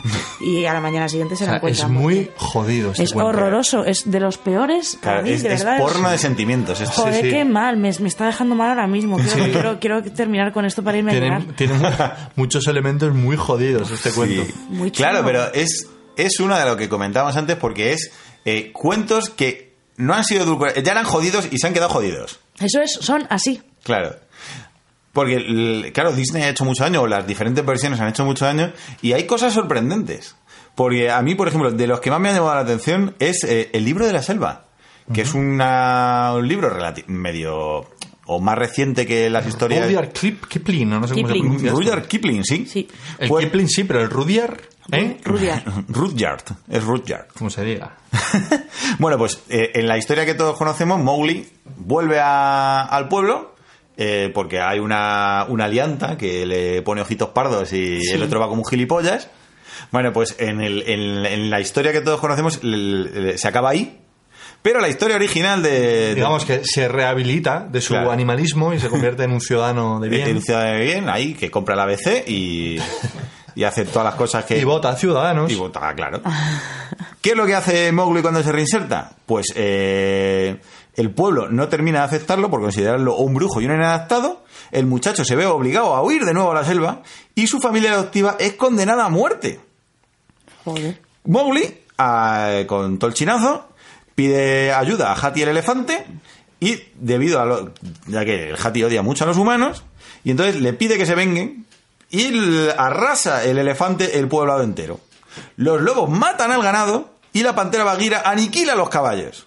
Y se acabó. Y entonces destrozan el pueblo entero y en seis meses el, el territorio es eh, devorado por la selva. Entonces ya no queda rastro de, de la humanidad. Bueno, es un poco vuelta a la naturaleza, ¿no? No me parece ni tan mal. Es un poco como... Joder, porque no, no te arrasaron a ti. El pueblo, porque no te arrasaron tu pueblo. Pero es como, joder, o sea... Una vez estuvimos a punto de ser arrasados por elefantes, ya lo contaremos en algún Sí, podcast. Pero esa es otra historia, pero Laura es y yo. real. Sí, madre, lo- la, más cer- el- la vez que más cerca habéis estado de diñarla. Sí, Sí. Pues esta es una, ¿ves? una versión que, que han cortado, yo creo, en el momento más guay, que es cuando empieza ahí la destrucción indiscriminada. Sí, porque claro, a Disney no le interesaba que los niños saliesen llorando del cine, le interesaba pues que los animales Mira, son con buenos. 10 con 10 años te cuenta la, la versión final, en la que... eh, Búscalo, más mortal no más. Lo que mate más chaval a ti. A ti y a ti te mataré también. Claro que sí, pues eso molaría un montón. Porque en el fondo es, eh, al, al chaval, al Mowgli, le hacen bullying y el Mowgli llama a sus colegas salvajes y revienda el puto No, colega. esto es a la americana. Se coge es una recortada. Exactamente, exactamente, te iba a decir. Mowgli ha cogido una recortada que son a sus tres colegas pantera, Elefantes. elefante y tal, y se acabó la tontería. Y la lía parda. La lía parda. La venganza, Claro que sí, pues mira, eh, el primer tiroteo de instituto de la historia. más o menos. Sí, pero hay un montón de eso, como en Ricitos de Oro. En la versión original, que es de Eleanor Muir de 1831, eh, eh, no, Ricitos de Oro no era Ricitos de Oro, porque no era una niña tal, sino una, una anciana fea y malhumorada.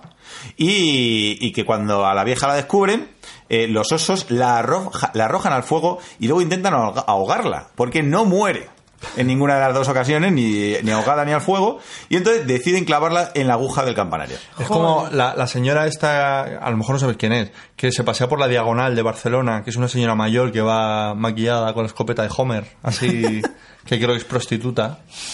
Bueno, venga, vale. Sigue cadenas, perdón. No, no, sí. Pues Bueno, eso, sí. eso es una de las historias. Eh, mm, en el en Pocahontas, pues bueno, la historia real, que no era se llamaba Pocahontas, sino se llamaba Mato, Matoaka, que también.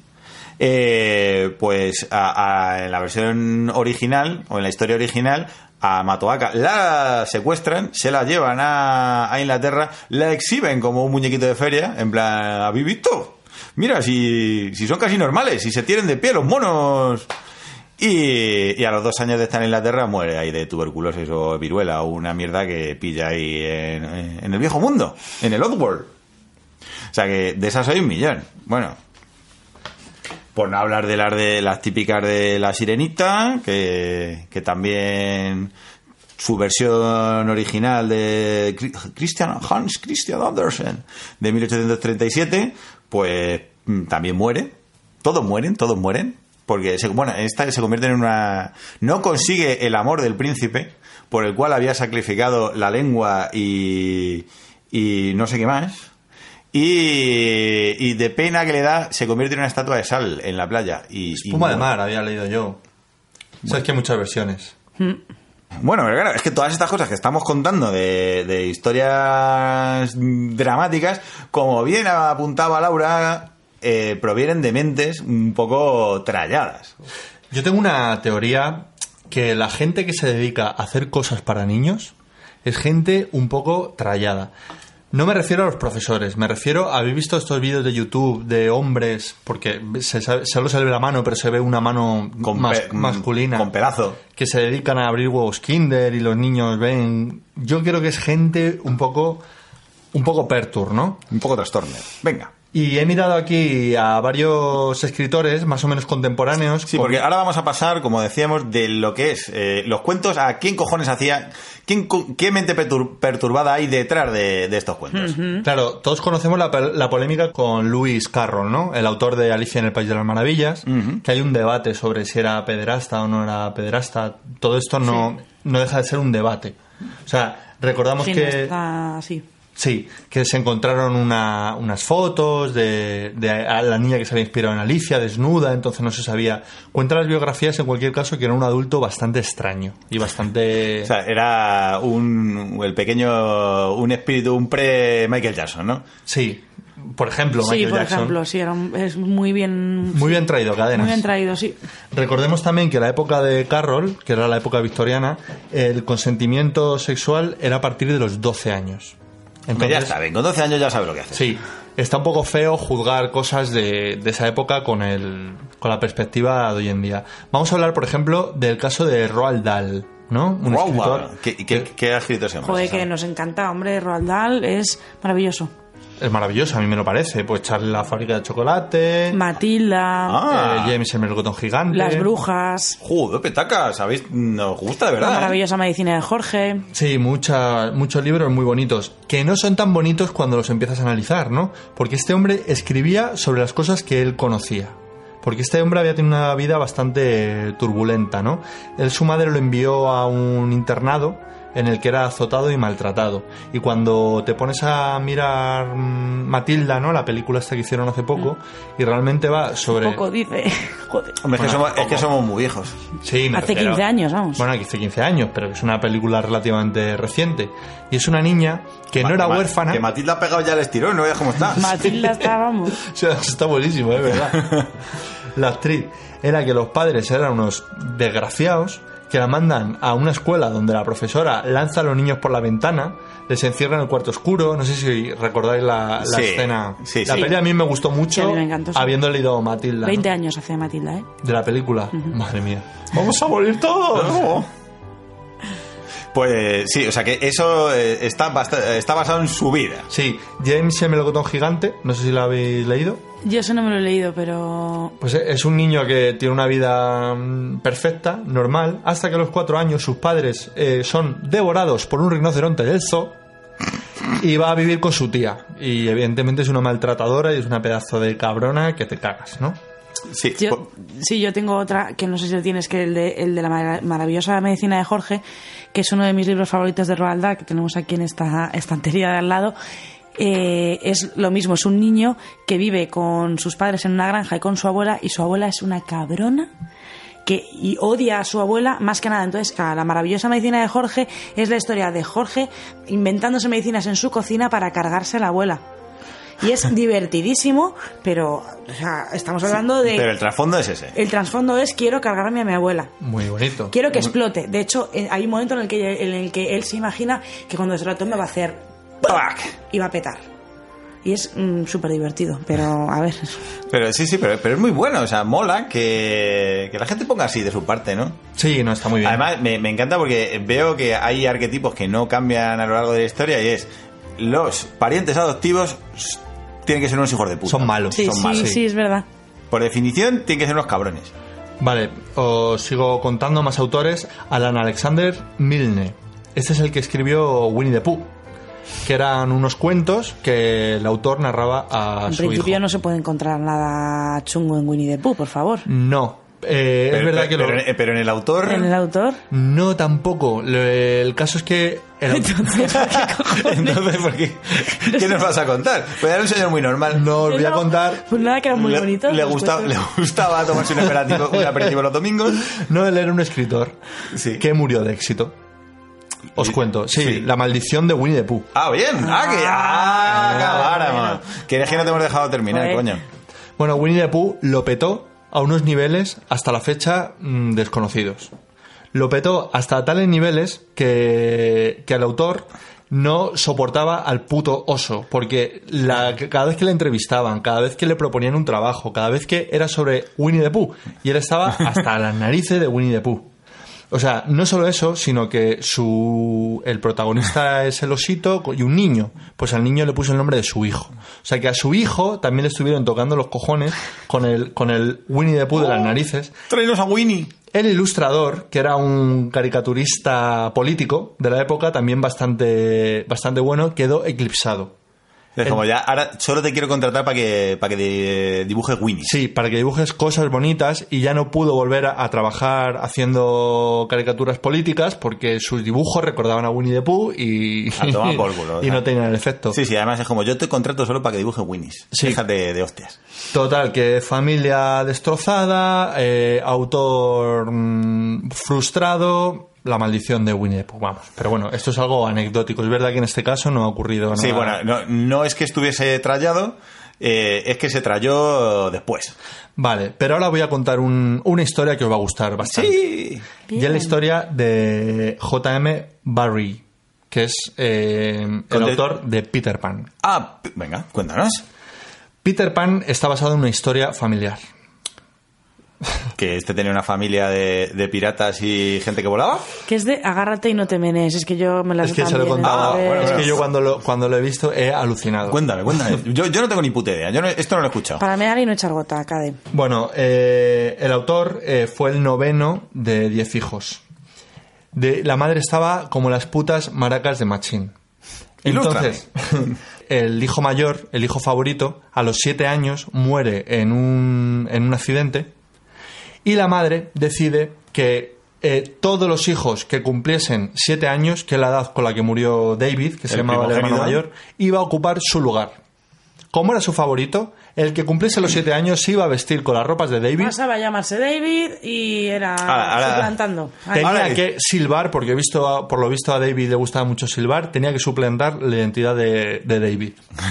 Con lo cual la madre estaba feliz porque como eran 10 hijos, la madre dice, pues mira, yo me moriré y todavía seguiré teniendo A David. a mi lado. Con lo que no contaba era con, con el trauma que esto podía generar en sus hijos. Y, O sea, todos llegando a una edad en la que de repente iban a pasar de ser mm, de llamarse Paula a llamarse David, porque daba igual. O sea, Eso a las pelotas. Sí, que sí. fueses, tío, que fuese, daba igual. O sea, tú a partir cuando llegues de a siete la años. edad, Pero entonces, Claro. pero, y si no se morían, o sea, la señora que tenía siete Davids. no es que luego se hacían mayores y ya no podían ser David. claro, supongo. tú cuando- Ah, que, que, que- Era cuando llegabas a esa edad, o sea... Claro, esto. oh, a los 7 es- años eras David. Era, era casting, o sea, era como, no, es que bonita, ya no das el papel, no parece No, que tenga cuando 20 años. otro de los hijos llegaba a los 7 años, le tocaba ser David. Ah. Y al otro que ya le habían salido pelos en la barba, pues... Ya no, anda. Claro, Claro, que no, no había, no había entendido cómo funcionaba eh, el papel de David. La madre se consolaba pensando que David siempre sería un niño y que nunca se alejaría de ella. Ah, Y de ahí viene la historia de Y de Peter Pan, el aquellos niño que no quería barros- crecer. Bueno. aquellos lodos, estos barros. nos ha jodido, mira, pues no está mal. Le dio por escribir un libro en vez de darse a, yo qué sé, a... Pero es a la- muy chunga la a historia, A la ¿eh? Metamona. Pero es que me estoy quedando muerto. Sí, sí, es que, Además, es, el, que papel, muy fuerte. el papel hereditario. De a quién le toca ser David hoy, no, a ti, no, a, a ti mejor. Me imagino a los hermanos Y dándose todos no queriendo consejos. crecer, no que yo, mamá, que todavía tengo seis y medio, te lo juro. que no, que no. O no, eres no. un David de mierda, David no, no- nunca, Nunca haría eso. Yo cuando fui David fui muchísimo mejor David que Es tú. verdad, se picarían y todo. Y al que no quisiera ahí tomando hormona de crecimiento, a ver si. A ver si le sale la barba rápido y, y le encaloman a. Sí, es muy chungo, muy chungo. Hostia, pero es que mola un montón esa historia. Sí, es muy guay. Luego ya para terminar, eh, eh, Kenneth Grahame, que es el que escribió El viento en los sauces, que es una obra que aquí no ha tenido mucho éxito, pero, pero la cultura anglosajona lo, lo petó bastante. Y esto era, mm, El viento en los sauces está basado en los cuentos que le contaba el autor a su hijo, que tenía tendencias asesinas y suicidas. Ah, muy bien. El, el chaval tenía la bonita costumbre de provocar accidentes en la carretera. Siendo niño. Eh, ah, se, se tiraba ya a la carretera a, Ah, para sí. una risa, ¿no? se tiraba para que la atropellasen o para que el coche lo esquivase y se en este plan. Entonces el, el viento de los chiquitada. nace de ahí hasta que al final a los 20 años el chaval se tiró a la vía del tren y a tomar por culo Alistair, que era el nombre de- del hijo. Muy bien. Ahí, tía, de- estropeando el tráfico. O sea, autores que escriben cuentos para niños y que en su casa Sí. no lo han hecho muy bien, ¿eh? No, o sea, no... No sé. No, está bien, está bien. Esto es como... Sí, me ha gustado mucho el ejemplo súper bien traído de Michael Jackson. Sí, que gente que está ahí regulín de la cabeza, que ha tenido infancias chungateles y se consuelan en, en el modelo idealizado de, de los niños. Hombre, es que realmente lees Alicia en el País de las Maravillas y dices, eh, si hay cuánta imaginación tienes, no. Hay que raruno estás de la cabeza, ¿no? Por ejemplo, una curiosidad de, de la Alicia en el País de las Maravillas, del sombrerero loco. Por lo visto, los sombrereros estaban locos porque los tintes que se usaban contenían Ah, plomo y otros materiales y pesados.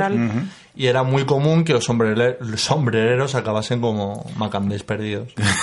Claro, yo es que también tengo un pequeño estereotipo y es, a mí me da cierto reparo toda la gente que era demasiado imaginativa antes de que se inventase el LSD. Como, es como si ya no, porque a partir del LSD como que tienes esa pequeña excusa. Sí, pero bueno, Pero eh, antes de eso está de la puta cabeza. Siempre ha existido, ¿no? Lo- pues Sí, sí, Santa ¿no? Teresa decían que alucinaba porque comía pan fermentado. Bueno. Sí, bueno, y luego los que, lo- como dice Cade, los que no tenían necesidad ni de tomar drogas ni, ni de nada, sino que Claro, su cabecita ya lo hacía todo solo. es curioso eso, ¿no? De que a ti te pueden gustar los niños hasta, hasta cierto punto, pero ya la gente que le busca tanta vuelta y la gente que está tan volcada en los niños, a veces, vuelvo a decir que no me refiero a los profesores, ni mucho menos. Creo que todos me estáis entendiendo lo que quiero decir y podréis estar de acuerdo o no, pero Pero ahí queda, ahí queda eso. Sí, sí, tienes ahí de repente un interés, no, no un interés de más, pero a mí me gustaría hablar un poquito de... mm, Bueno, pues de estos libros que tienen títulos para niños que, bajo mi punto de vista, son muy cuestionables. Entonces, Vale, volve- ¿verdad? venimos a algo más actual entonces. Mm, Sí, a libros de ahora. Sí, A sí. libros de ahora Y que- bueno, libros de ahora y de antes, pero que han existido. La Sí, historia es que si te metes en internet Del y, te- siglo XX para y empiezas a hacer una primera búsqueda, está claro que encuentras muchos fakes que son muy graciosos, pero que no, no, no son reales, ¿no? Y entonces yo he estado mirando un poco qué libros sí que son reales, que tienen unos nombres que... Te, te da que pensar que eso esté pensado por un niño, ¿no? claro, que dices, esto para un niño no sé yo si es lo más lo más adecuado. Y entre, bueno, mi gran favorito lo he puesto hoy en Twitter, de hecho esta mañana a modo de, de aperitivo de lo que iba a ser el podcast de hoy, porque he visto un libro que me ha encantado que se llama El gran viaje del señor Caca. Esto no es que me parezca inadecuado, me parece súper adecuado, pero es que también me parece adecuado para mí. Ah, un libro para niños que básicamente lo que nos, nos presenta es un lobo vestido así como de médico, ¿no? Que como con bata de laboratorio y tal, que le enseña a una niña cómo se come una manzana. Y entonces le da la manzana y desde que la niña se come la manzana, a partir de ahí vemos el gran viaje del señor Caca. Que es un poco pues como cae por el esófago, cae al estómago y bueno, pues ya nos imaginamos y conocemos el final. Ah, bueno, pero mi- yo no he leído el libro. Mi El duda, Ulises de Joyce. Claro, Ulises. Mi duda es, ¿a- ¿acaba en el váter o continuamos la- el viaje del señor Caca ah, en su periplo por las alcantarillas hasta el mar? Mm, yo es que no tengo el libro. Lo- O Ah. sea, he visto, he visto que es real porque lo puedo comprar en Amazon. O sea, Pero yo- me imagino que será el proceso, ¿no? En la metamorfosis. O sea, yo lo que creo es que para que sea como dice, yo me lo imaginaba, de hecho me, me he hecho esa misma pregunta esta Vale, mañana. no- no todavía no le hemos podido contestar. Si algún oyente tiene el, el libro de El gran viaje del señor Caca, yo, en mi por vena favor, romántica, eh, ese, eh, ese señor Caca que en la portada aparece con un sombrerito y así como con una maleta, en plan del, del gran viaje del señor Caca, que el señor Caca viaja. Desde el viaja de verdad. De o sea, Y es- sale es- al mar, claro. Es un libro de viajes. Sí. Es un libro de, de descubrimiento del señor Caca recorre el mundo. Claro, a mí me, me- me molaría pensar eso, que es como que... Porque en el fondo es muy romántico que tú le cuentes a una niña o a un niño que tu producto ha ha visto mundo. Ha llegado donde tú a lo mejor no has podido llegar. Exactamente. Tu producto va a cumplir los sueños que tú nunca cumplirás. Sí, sí, sí. Es como, todavía no has visto el mar, hija, pues parte de tu cuerpo sí. No sé, mola mucho, me mola, me mola mucho. Y luego, eh, dentro de las colecciones de títulos cuestionables, he encontrado una colección que me ha parecido mm, bastante. Es que hay muchas fuerte. cosas. Hay muchas cosas, hay muchas cosas. Esta sigue existiendo, puedes comprar los libros, no es súper actual, me parece que tienen 20 años. A ver, es que claro, hace 20 años estamos en lo de siempre, ahora con el policorrectismo. Hace 20 años se escribían unas cosas que hoy en día no se podrían ni se permitirían ni con la excusa de que es educativa, ni con ninguna otra. Yo os voy a leer, leer dos o tres títulos de esta escritora británica que se llama... Es británica, ¿no? Creo, sí. Que se llama Judith Viña. Tiene un apellido francés, pero bueno. Y el libro se llama, uno de los libros se llama eh, Ojalá mi padre no bebiera tanto. ¿Vale? Este, este lo puedes... Lo puedes comprar y he visto, o sea, he visto los dibujos, las ilustraciones, he visto trocitos del libro y tal. Eh, Súper chungo. No sabemos de qué va, ¿no? Porque, o sea, no de- qué va sí sabemos, pero yo me pregunto si, ¿En, en qué tono No está? hemos en- leído el libro. si justifica al padre, en plan, es normal que beba. O sea, No hemos leído el libro, pero en las ilustraciones se ve a la niña eh, con muebles encima de ella, como que se los acaba de tirar el padre, al padre tirando, o sea, dando golpes contra un armario, con- o sea, lo que no sabemos es cómo lo justifica, pero a ver, yo espero- entiendo que es que, de que cara será, a la será- niña, ¿no? Claro, que será de cara a la niña, en plan, no estás sola. O. o- Claro, pero es en plan... Esto, claro, esto tiene salida o algo. Me sí, imagino, me imagino si- yo, pero. Si defiende a la niña, en plan, tu padre es un desgraciado, o será en plan como el rollo antiguo de es que bebe porque Mira, tiene muchos perdón, problemas. perdón, si es que además, perdona, si es que encima tengo aquí el, tengo aquí el resumen de este, de este libro tengo el resumen. En este libro, el alcoholismo del padre eh, de la protagonista, una estudiante preescolar, Toma ya. ¿vale? Hace que sus navidades se vean arruinadas. Por suerte, aparece por el medio una señora exalcohólica. A mí me ha pasado eso varias navidades. Una ¿eh? señora Que- que- exalcohólica. Que, se me han visto arruinadas por el alcoholismo de algún familiar. Eso, eso también nos ha pasado a todos, sí. Por suerte aparece una señora exalcohólica dispuesta a ayudar que hace que el día acabe bien. Entre, Ah. entre paréntesis, lo que no quita para que el día siguiente, aunque no te lo cuenten, siga viviendo un infierno. Ahí, pero bueno, durante ese día es, Eh, es un- una pequeña pausa. Comprar en un clic, dale. Sí, sí, eso habría que... Nos va a hacer mucha falta, ¿eh? No, es que hay, hay tantos. Bueno, pues de esta ¿Cuán- colección, esta, de esta vale? señora, mm, no lo sé, lo he visto esta mañana, pero luego Bueno, lo vamos a mirar. Luego lo miramos. De esta colección, esta señora, al parecer, le gusta escribir este tipo de libros, ¿no? Porque aparte de eso, tiene. eh, mi amiga Sheila tiene dos mamis. eh, tiene. Mi hermana mayor toma drogas. Ese no está Que mal me, también. me- me encanta de dónde sacará la inspiración para, para realizar este tipo de cuentos. O sea, a ver, me gustaría saber si es autobiográfico como el de... No lo sé, o sea, son todos unos. un- un- unos títulos súper chungos. Pero mola porque son unos libros eh, de, de utilidad para el Hombre, el de mi amiga Sheila tiene dos mamis. No, hombre, no, ese no, ese no es súper chungo. Prefiero, pero, pero, pero el. Pero está contado como... Claro, te lo está contando como desde el punto de vista de... Ojo, cuidado. Ojo, cuidado. Adáptate a la situación de que tu amiga Otro Sheila es, tenga dos otro madres. es diciendo adiós a papá. Pues se supone que Uy, no. esa la portada es chunguísima. Sí, que se ve la madre y la hija y un abrazándose. cementerio de fondo. Hostia. Diciendo adiós a papá. Otro, nadie quiere una guerra nuclear. Sí, pues. Dice, pues, otro, otro es, mamá y yo estamos solas de nuevo.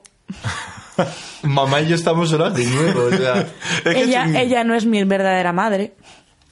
O sea... Pero, pero, a ver, espérate, porque ha, ha habido una cosa que, que me ha llamado la atención y es, más o menos, el, lo- todos los cuentos de la serie son como situaciones en las que la niña, se supone, eh, la protagonista suele ser una niña, puede gestionar, es decir, es, tu padre se ha muerto, eh, tu amiga Sheila tiene dos madres, tu mamá se ha vuelto a liar con, con el señor que repartía Amazon en casa, eh, pero claro, nadie quiere una guerra nuclear. ¿Qué cojones tiene la niña que pintan eso? ¿Qué culpa tiene la niña? ¿Qué culpa tiene la niña? La- no haber votado a Trump. Claro, claro como. Sí, es un poco como nadie quiere una guerra nuclear y todo la tenemos, así que cállate. Es- no parece que... Hay que investigar un poco sobre, sobre esta. Claro, es que ese es el, el- el libro de toda la SEGA que me, que me llama más la atención. O sea, Ya, ese a sí- mí me, mola me molaría comprar alguno para. Ay, también me gusta el de el nuevo bebé de papá. Se entiende que no es tu hermanito, claro. No, eh, pero sí es tu medio hermanito. Claro, Claro. pero es el nuevo bebé de papá. Joder, pero es, pues es una escritora súper prolífica. Sí, sí, Judith Viña tiene un montón. Y. Y bueno, es que, pues, eh, pero todos muy útiles. Claro, son todos ahí un poco desde el punto de vista psico- de psicológico y tal. Es, es la, la escritora de uno que me enseñó Baldu de eh, ¿Han vuelto a meter a papá en la cárcel? Eh, no. ¡Ay! La noche en la que papá volvió a la cárcel. O sea, Eso. Que es que encima los, los- mola porque ya solo los títulos son pequeñas pequeñas historias en sí mismas. Sí, O sea, son, dan son mo- haikus. Sí, sí, dan como mogollón de información porque es como la noche que papá volvió a la cárcel. Deja volar a tu imaginación. Sí, ya, pero ya te están dando la suficiente información para que tú te hagas una imagen súper nítida de... Sí, sí, es, es- y la- el dibujo es un, un conejito, porque la historia es A ver, el que va a la cárcel es un papá conejito, no es un hombre normal. Y es un conejito súper triste escribiéndole una carta a su padre y de, y de fondo aparece la, la madre y el niño visitando al padre al padre que está entre las rejas, ¿no? Y es súper chungo porque la cara del conejito es súper mona.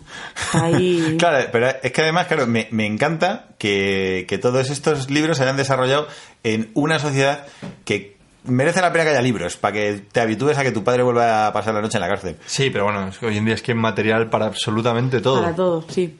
Sí, de hecho, mm, sí, hay para to- todos los problemas que tengan los niños hoy en día, hay un libro muy interesante que se llama Me duele cuando hago caca. y está dirigido a, a- a que los niños pierdan el miedo porque al parecer hay muchos niños que tienen miedo Hombre, mi hija la primera. a hacer caca. Mi No lo hija quería decir yo por tu hija, pero... Miedo a hacer caca, con lo que mola. Pues convéncela. Sí, sí, sí. ¿Qué, qué drama tenemos en el hogar? Pero bueno, no entremos en, Bueno, y luego en nada, más cosas de caca que si no se nos enfadan. eh, ah, luego tengo uno que me ha gustado también mucho, que es un libro real que estoy ahí buscando a ver si era real o no era real porque me parecía increíble la historia. Primero me parecía increíble que existiese un libro que se titulaba El pequeño Bobby está borracho otra vez. ¿Vale?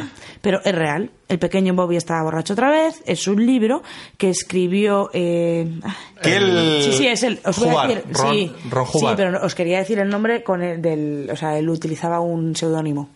Y no me acuerdo del nombre del seudónimo, pero Claro, me da sí. igual. Yo, te- yo- y quería contar una cosa para hacerte vodevil y que Ah. pudiesen buscarlo mientras tanto, que es que parecéis nuevos. Ah, que no te sabe los códigos podcásticos. Perdona, es que creí que me ibas a decir todos. Ah, sí, ya sé quién dice. no, no. Ron Hubbard. Yo Digo, siempre- no, hasta ahí llego. Quería recordar a los oyentes que todos estos libros que estamos comentando ahora mismo en esta mini sección son libros reales, porque por internet podréis encontrar un montón de, si buscáis nombres chorras de libros o libros de chungateles para niños, eh, podréis encontrar un montón de portadas de libros con nombres Muy locos. muy locos y no todos son reales. Nosotros hemos estado investigando lo suficiente como para, con cierto grado de certeza, poder asegurar que los libros de los que os hablamos son libros reales que podéis adquirir y podéis comprar. Muchos de ellos directamente en Amazon. Había, hay algunos que estaba deseando que fuesen reales. He visto uno que era Sí, como sí. el de tu hámster hace plop y otros ay. juegos de microondas. Ese Pero no era, buenísimo. no era real y fue cuando vi Qué- que era un qué- fake y me llevó un disgustazo. porque chasco. Sí, me sí, hubiese era molado como, muchísimo. joder, da igual, venga, pues lo colamos como real, da igual. Pero hemos Sí. dicho, no, vamos Hay- a hacer que- periodismo del bueno. Contrastado, que no, porque ya aprendimos la última vez del caso Nadia y hemos dicho Eso que, es, yo estoy muy tocada con ese tema. que y- si, que si el mundo, al mundo se la cuelan, a nosotros no. Exactamente. Bueno, pues ya que tengo el nombre de El pequeño Bobby está borracho otra vez, escrito por Herbert Biddleman, ¿vale? Y este Herbert Biddleman no existe. ¿Cómo? porque- Biddleman? ¿Cómo? Biddleman. Biddleman. Es que es un poco difícil de, pero es Biddleman. Da igual, era para meterme contigo. Ya, ya lo sé. Sois tontos. Bueno, en cualquier caso, este hombre no existe porque eh, realmente es el seudónimo de Ron L. Hubbard. ¡Oh, oh, oh! Eh, a la ¿quién sazón, es? quien no lo conozca es... El gurú de la cienciología, vamos. El Sí, fundador. El fundador de la Iglesia de la Cienciología.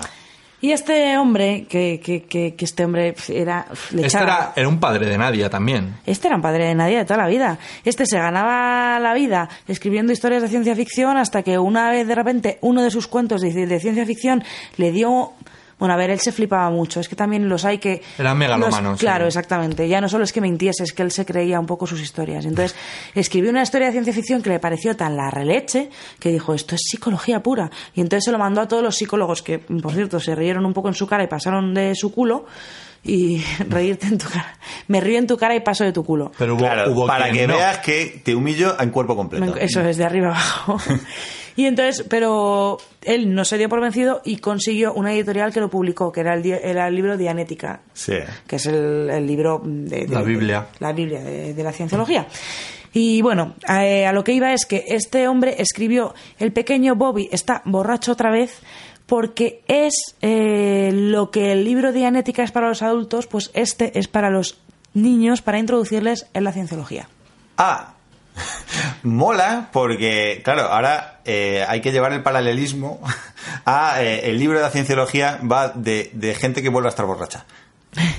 O sea, ¿por qué? ¿Por qué vuelve a estar borracha? Porque si Bobby vuelve a estar borracho otra vez. Ah, no, no, claro, no, claro. Esto es, a ver, lo que dicen, yo no me lo he leído, solo he visto que existe y he visto, y dicen que las primeras cuatro páginas del libro está durante cuatro páginas hablando de Bobby, el pequeño Bobby en el suelo que no es capaz de levantarse. Pues así, cuatro páginas. Como los tutoriales de, de- de los juegos de la Play o de, o de la Xbox, que empiezas y estás. "Oh, no puedo andar.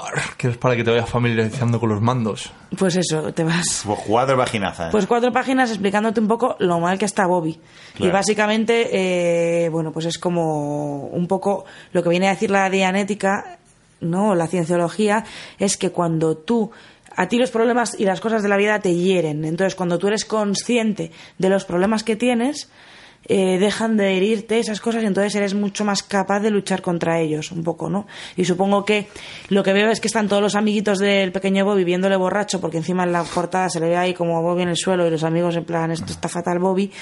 Y creo que la historia o la moraleja de esta historia viene a ser que gracias a, a los amiguitos le hacen consciente de su problema Ah, y que- entonces que- Bobby sale de... Dijo, ¿qué, que- me- qué mejor metáfora infantil de los pro- para un problema que pueden tener los niños?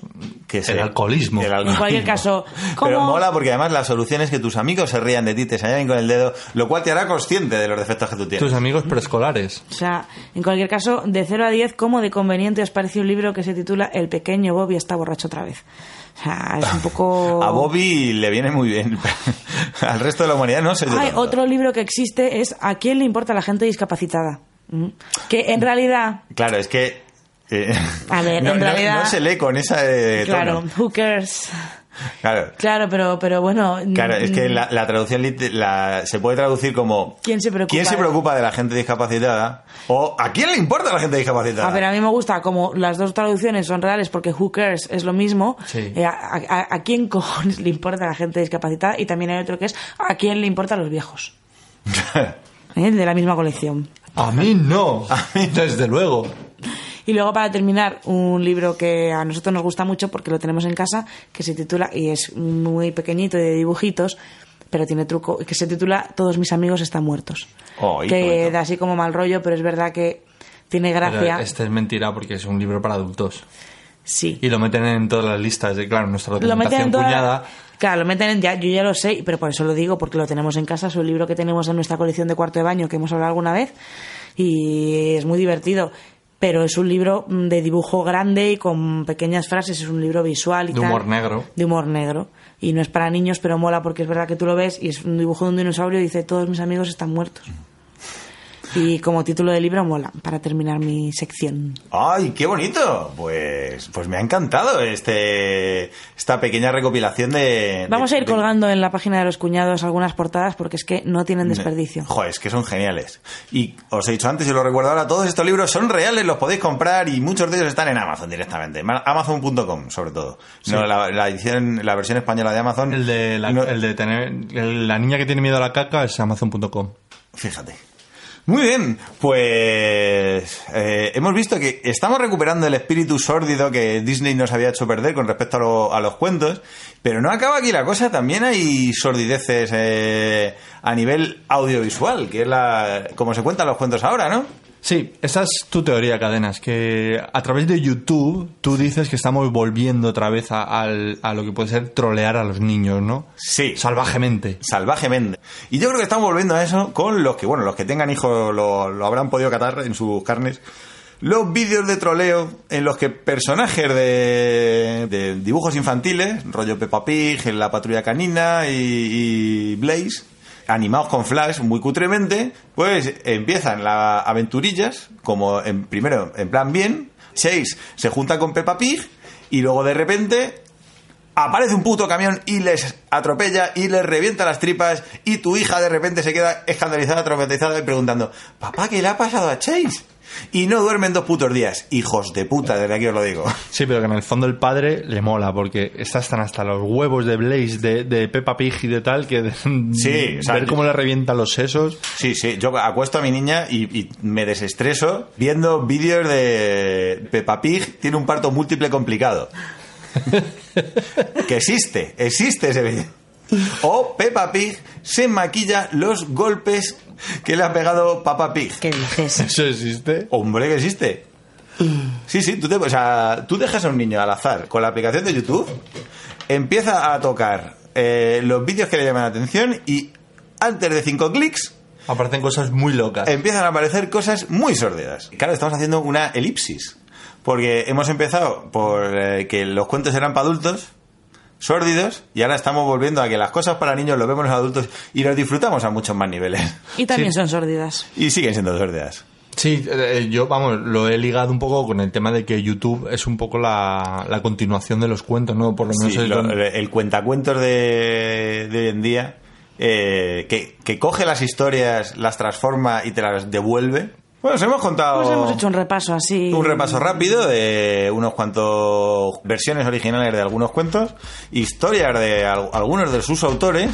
Eh, hemos visto también algunos títulos de libros mm, actuales o bastante actuales que, que son de comer aparte. Y, y bueno, ya hemos comentado lo que sería el cuentacuentos actual, que no deja de ser otro que, que YouTube a día de hoy. Y, y sus mierdas locas que te puedes encontrar, que trolean a tus hijos. Y yo creo que con esto nos podíamos dar por satisfechos que estamos en Navidad, que quieren que trabajemos encima. Sí, porque vamos, ya, ya son más de las 12. Ya estamos a 24 de diciembre. Uy, más de, las- de las 12 y, y más de la 1 y más de las 2 van a ser dentro de poco. Madre mía. Pues feliz Navidad a todos nuestros oyentes y nos vemos. Ya nos vemos el año que viene, ¿no? Hombre, ya- Nos oímos. Nos oímos el año que viene. Yo no digo feliz Navidad porque a lo mejor alguno nos escucha en agosto, pero sí me despido. Hasta el próximo podcast. Los, Vale, pues yo también lo retiro. No, los tres cuñados que no solo divierten, también instruyen. instruyen y educan. Y yo sí que deseo feliz Navidad porque yo soy un esclavo de la actualidad. Así que chicos, os vamos a dejar con una canción festiva para subir el ambiente. Eh, Shut, up and, Shut Up and Sleep With Me, eh, en honor a lo que le pasó a la, a la pobre eh, Bella Durmiente. Que es que le dijeron, no te no hables, solo duerme Se lo duerme. conmigo, a poder ser, de Sing With Sebastián, que no os dirá nada hasta que empiece a sonar la canción que de repente diréis, ah, no jodas, ¿era esta? Pues sí, lo que alguna vez habéis bailado borrachos os va a acompañar en eh, este día de Navidad para nosotros ya. Un saludo chicos, se despide también el señor Cadenas, hasta luego. Y colorín colorado, este, Este cuento cuento se ha acabado.